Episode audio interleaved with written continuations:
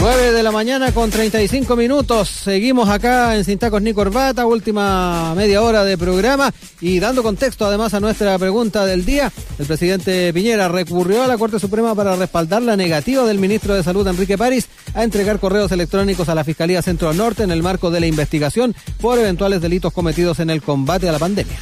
Tres opciones. ¿Qué piensas de esta indagatoria? La primera, se ocultan datos. La segunda, diligencia infundada. Y la tercera, debería ser específica.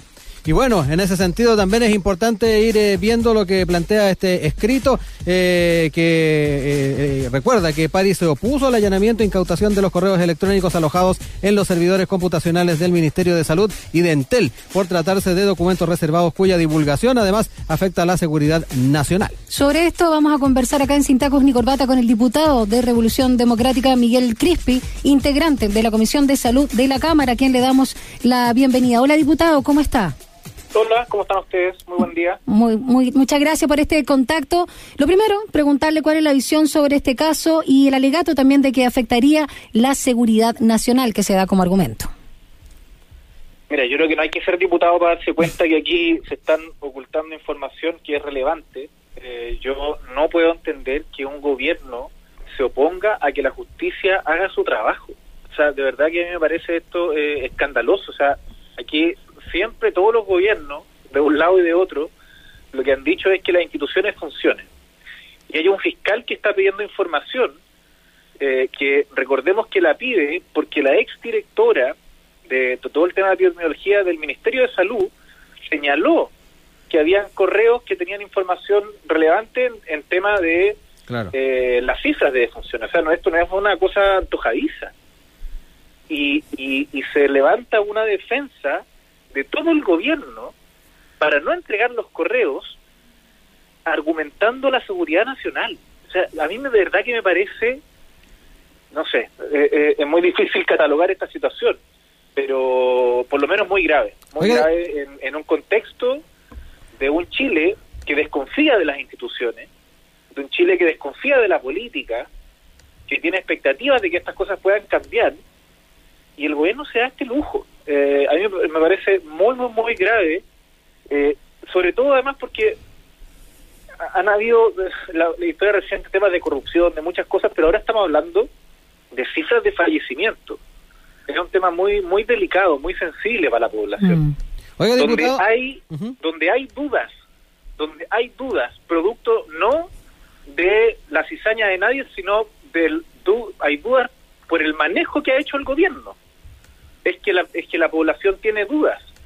Entonces, un gobierno lo que debiera hacer es decir, nosotros vamos a promover y ponernos a disposición para aclarar todas las dudas. Y este gobierno hace todo lo contrario. Y el que aquí, el que nada, el que nada hace nada tema. El, claro. Entonces, yo de verdad me parece una situación muy, muy grave y muy contradictoria a toda la posición que ha tenido el gobierno. Oiga, diputado, usted también eh, de alguna manera le da la impresión de que muchos de, de las eh, de las dudas, eh, los cuestionamientos que se hicieron no, solamente a nivel político, también a nivel de colegio médico, a nivel de expertos, se, podrían estar tal vez confirmando con esta información y de ahí el, de alguna manera la, reticencia. ¿Cómo lo ve usted? O sea, yo, yo solo lo puedo leer de ese modo, porque si no, no entiendo por qué el gobierno no quiere entregar la información. Yo no, el, el argumento eh, relacionado a la a, la seguridad nacional. Y al resguardo de datos privados, también es algo que alegó el vocero Jaime Belolio. Sí, claro, pero la Fiscalía siempre cuando hace su trabajo, por ejemplo, que está investigando un caso, da lo mismo, y pide escuchas telefónicas. Bueno, eh, se mete en la privacidad de las personas para obtener verdad y justicia. Mm. Así funciona la justicia. Eh, se intromete en la privacidad de las personas para poder investigar. Y aquí no se trata de que van a, o sea, lo que está lo que está diciendo el ministro del Olio entonces es que el fiscal nacional va a obtener esos datos y lo va a usar para otros fines que no sea para obtener justicia. Y verdad, realmente no esto no se sostiene. No se sostiene. ¿Cómo la justicia no va a poder revisar datos personales de las personas para hacer investigaciones? Lo que uno supone en democracia es que la justicia va a hacer eso. Es una intervención en el poder. Para otros fines. Es una intervención de alguna forma de teñirla de algo político esta, el poder judicial en este sentido. yo, yo creo que sí, o sea, claramente. Aquí el, Poder Ejecutivo está utilizando su poder para intentar que, eh, de que el Ministerio Público no haga su trabajo. Y, tras la reunión que sostuvo, de hecho, el presidente Piñera con los otros dos poderes del Estado, de hecho, con la Corte Suprema y con el Congreso, con las dos cámaras. Claro. O sea, este gobierno es, un gobierno muy malo por donde se le mire. Eh, y desde el punto de vista de las garantías democráticas y del funcionamiento institucional, esto es otra prueba de ello. Es un gobierno que no entiende lo que significa la división de poderes y lo relevante de que funcione. Más allá, toque al que le toque. Acá también, eh, diputado, se, ha planteado eh, desde el ministerio de que se estaría entorpeciendo la labor de la cartera, además, de, lo que está realizando el Ministerio de Salud en el marco de la pandemia. Eh, otro de los argumentos que se han utilizado. Pero yo creo que al mismo momento de frasear ese argumento uno entiende que no tiene nada que ver. O sea, ¿por qué el gobierno dice eso? ¿Qué tiene que ver el manejo de la pandemia? ¿Qué tiene que ver el tema de la cuarentena, el tema de los controles sanitarios? El tema del, del trazado, del aislamiento, o sea, todos los factores que realmente tienen que ver con el control de la pandemia, abrir un mall, hablar de la nueva normalidad, ¿qué tiene que ver todo eso con que la Fiscalía investigue es que las cifras que ha entregado el gobierno a la opinión pública en relación a fallecimientos eran o no las, eh, las cifras reales, las que maneja. No tiene nada que ver. O sea, de verdad que de repente uno puede estar equivocado y uno escucha los argumentos del otro lado y dice, mira, sabes que aquí hay un punto. Mm. Aquí yo, de verdad, que creo que son puras excusas, puros argumentos y todos muy malos. Son malos argumentos para defender la posición del gobierno. Esto es indefendible. El gobierno tiene que entregar la información a la fiscalía, así como lo dijo el ministro París en un comienzo. O sea, el ministro París le bajaron, parece que la línea, porque al comienzo él dijo que estaba disponible a colaborar con Fiscalía y que no y que solo no había entregado la información por un tema de plazo, de tiempo. Pero que por supuesto él iba a estar disponible como corresponde. Para cualquier ministro del Estado, si un fiscal le, le pide información, la va a entregar. ¿Cómo se va a negar a eso? Nos acompaña el diputado de mm, Revolución Democrática, Miguel Crispi, a propósito de la negativa del gobierno de entregar eh, los correos electrónicos del MinSal eh, por el manejo de la epidemia ¿no? y las muertes específicamente a la Fiscalía. Pero no solamente estamos hablando de los fallecidos, sino también de la trazabilidad, de todo el manejo. Y en ese sentido, diputado, también eh, preguntarle sobre el senador Alejandro Navarro, quien presentó una querella criminal con respecto a las muertes por COVID-19 en la región del Biobío y pidió también acá en nuestra radio transparentar la compra de ventiladores, señalando que la totalidad de los ventiladores donados a Curanilahue no funcionan. Eh, ¿Cuál es también su visión respecto a esta querella y cómo también eh, otros eh, congresistas también están apoyando que se transparente, por supuesto, esta situación? A ver, yo pandemia yo soy muy, muy, muy crítico en relación al, a la transparencia, a la comunicación de riesgo. Eh, creo que en el tema del manejo comunitario, de la red de atención primaria, del aislamiento, se hizo muy, muy, muy tardío, se tomaron las decisiones. Eh, y efectivamente la política inicial del, del ex ministro Mañalich tuvo que ver con la red hospitalaria y los ventiladores. Mm. Eh, yo desconozco si los ventiladores que se dispusieron para la región del Biobío no funcionaron. Si es que el senador Navarro tiene tiene datos y ha, puesto una, una, una denuncia en, eso, eh, por algo será. Pero pero yo creo que, que ahí hay una... Eh, hay que tomárselo con, con mucha con mucha seriedad, ese tipo de denuncias. yo desconozco los antecedentes más concretos del, caso en particular eh, pero pero me parece bien que, se, que, que hayan investigaciones, que se discuta. Eh, este es un tema muy delicado, yo creo que no, no, no, no hay que atrincherarse en temas sanitarios. Creo que el, tema de la salud realmente es un espacio donde no debiera donde no debieran haber trincheras ideológicas y por eso que a mí me molesta mucho la posición de del gobierno de hacer como una mm. defensa corporativa de su gestión. Oiga, diputado. La gestión ha tenido claros y oscuros, yo tengo una posición muy crítica, pero esta defensa acérrima de lo hemos hecho espectacular, eh, somos los mejores de Latinoamérica y, todo este relato como exitista no es una situación tremendamente compleja como ha sido enfrentar esta crisis. Oiga, diputado, eh, ¿qué otras eh, herramientas se barajan para poder acceder a esos datos? Eh, a nivel parlamentario, ¿ustedes pueden también de alguna manera pedir acceso a esa información que, que, de alguna manera que se está proyectando para, para el corto plazo para poder acceder a esa, a esa información que de alguna manera se ha estado negando al, a la Fiscalía? No, o sea, si es que el gobierno no se lo entrega a la Fiscalía, menos se lo va a entregar al, a los parlamentarios nosotros podríamos pedir por oficio, correo, información, están dentro de las atribuciones de fiscalización, pero pero sería hacer un saludo a la bandera, no, no va a pasar nada. Eh, y, y, la última ratio es, o sea, si esta situación es muy absurda. Cuando un fiscal te le requiere información a, mm. a una institución pública,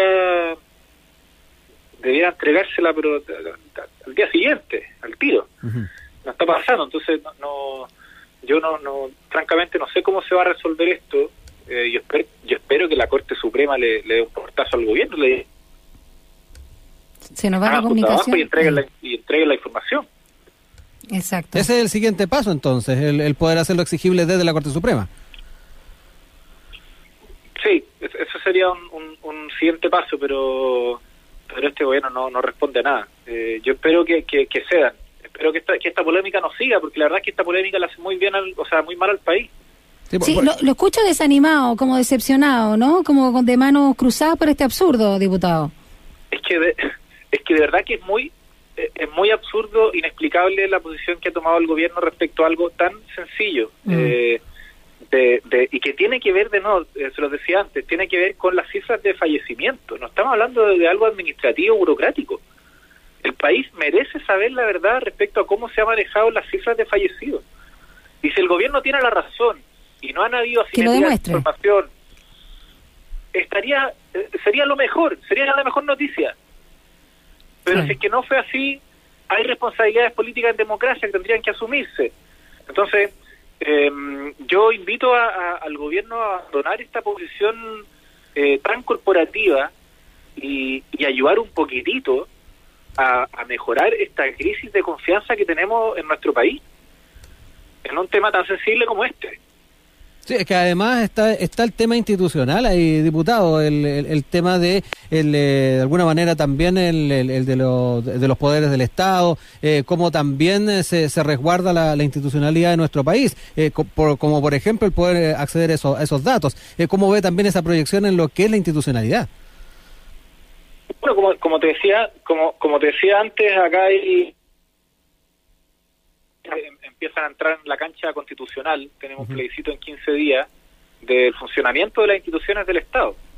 Eh, esto yo no yo no tengo memoria de, de un episodio como este. Mm. eh, en general, creo que, que la, los gobiernos han sido respetuosos de, del actuar de la Fiscalía y del Ministerio Público y si les solicitan información, lo entregan yo no sé que ustedes, desde una visión más periodística, si tienen recuerdo de, a mí tampoco se me viene a la mente ningún dato al, respecto, por eso voy también al, tema de, como, al tratarse de una situación que pareciera que es inédita, eh, cuánto también podría afectar a la institucionalidad de nuestro país, porque no, no, es menor. Bueno, yo, yo espero que no pase a mayores, de nuevo, que no, no, quiero hacer tantas especulaciones, eh, espero que, que el gobierno ceda en su posición, en su tosudez, mm eh, que entregue la información, eh, que entregue los correos, entregue los correos y, y, y, podamos superar esta este impasse que, que le hace mucho daño a la, a la confianza de las personas en las instituciones que, que somos todo esto, no es solamente el gobierno, son todas las instituciones públicas las que terminan dañadas por este actuar del gobierno. Diputado, y en la línea de lo que ha señalado en toda esta entrevista, también eh, da cuenta, por ejemplo, ADN Radio, una nota de una exfuncionaria de epidemiología que se llama Andrea Albagli, que dijo que eh, le pidieron manipular la base de datos eh, para que justamente, en este caso, el ministro Mañalich estuviera conforme, porque tal cual como él lo había pedido, había que modificar el informe y la base de datos, según relata ella. Entonces, en ese sentido, justamente en esta misma investigación por la muerte de la pandemia hay, hay varias voces que están en la misma línea. Bueno, queremos agradecerle, diputado Cristi, por esta conversación. Ojalá que esto se destrabe, porque claramente este país y este nuevo país también que queremos construir necesita de estas bases de transparencia para poder volver a confiar en nuestras instituciones. Muchas gracias y que tenga lindo día. Eh, diputado, pero antes de cerrar, ¿le, hace sentido eso sí, ese, ese último dato? O sea, por la información que nosotros manejamos, sí. Por eso es que acusamos constitucionalmente al ministro Mañalich. Claro. Porque lo que nosotros observamos es que hubo una, una manipulación y un uso eh, acomodaticio de los datos para, para entregarle a la, mm. opinión pública una situación que no se estaba dando. O sea, cerca del mes de, a principios de, junio, mm. eh, había una diferencia casi de un 40% en relación a los datos que se le estaban entregando a la OMS y los datos que se le entregaban a la opinión pública. Mm. Y, y eso tiene eh, un efecto no solamente que daña daña la fe pública, daña las confianzas, sino que también daña las decisiones que se iban tomando, porque cuando nos decían, mira, vamos a levantar esta cuarentena, vamos a subir la otra, nos decían eso en base a, cuáles datos de fallecidos, a los datos que se toman, que se le entregan a la opinión pública, a los de la OMS, entonces efectivamente eh, aquí también como decía el, el, fiscal que está investigando la, la acusación contra eh, esta misma esta misma causa lo que decía es que había un manejo sui generis de los datos, es decir, no se utilizaba lo que ya todo Chile conoce que es el DEIS, esta institución que ve las cifras de fallecidos, sino que era el gabinete del ministro que reunía uno a uno los datos de la seremía, o sea, y, de los de los laboratorios. Entonces, esto es eh, una un área muy, muy, muy gris que tiene que esclarecerse. Nosotros estamos eh, hoy día en la acusación constitucional en comisiones y también una comisión investigadora en particular respecto a fallecimientos, donde lo único que obtenemos son versiones contradictorias de parte de las autoridades de gobierno. Diputado Miguel Crispi, queremos agradecer este tiempo que ha tenido con nosotros para hablar de, esta temática, eh, tratar de barajar las posibilidades y eh, también ¿ah? quedarnos un poquito con, eh, con, la sensación que, tal como decía Daniela, se, se, refleja un poco, se proyecta en, lo que es su voz, diputado. Sí, esta impotencia, ¿no? Esta rabia de, del absurdo. Gracias, diputado Miguel Crispi, por esta conversación con nosotros acá en Sin Tacos ni Corbata. Lindo día. Que tengan un buen día. Gracias. Chao.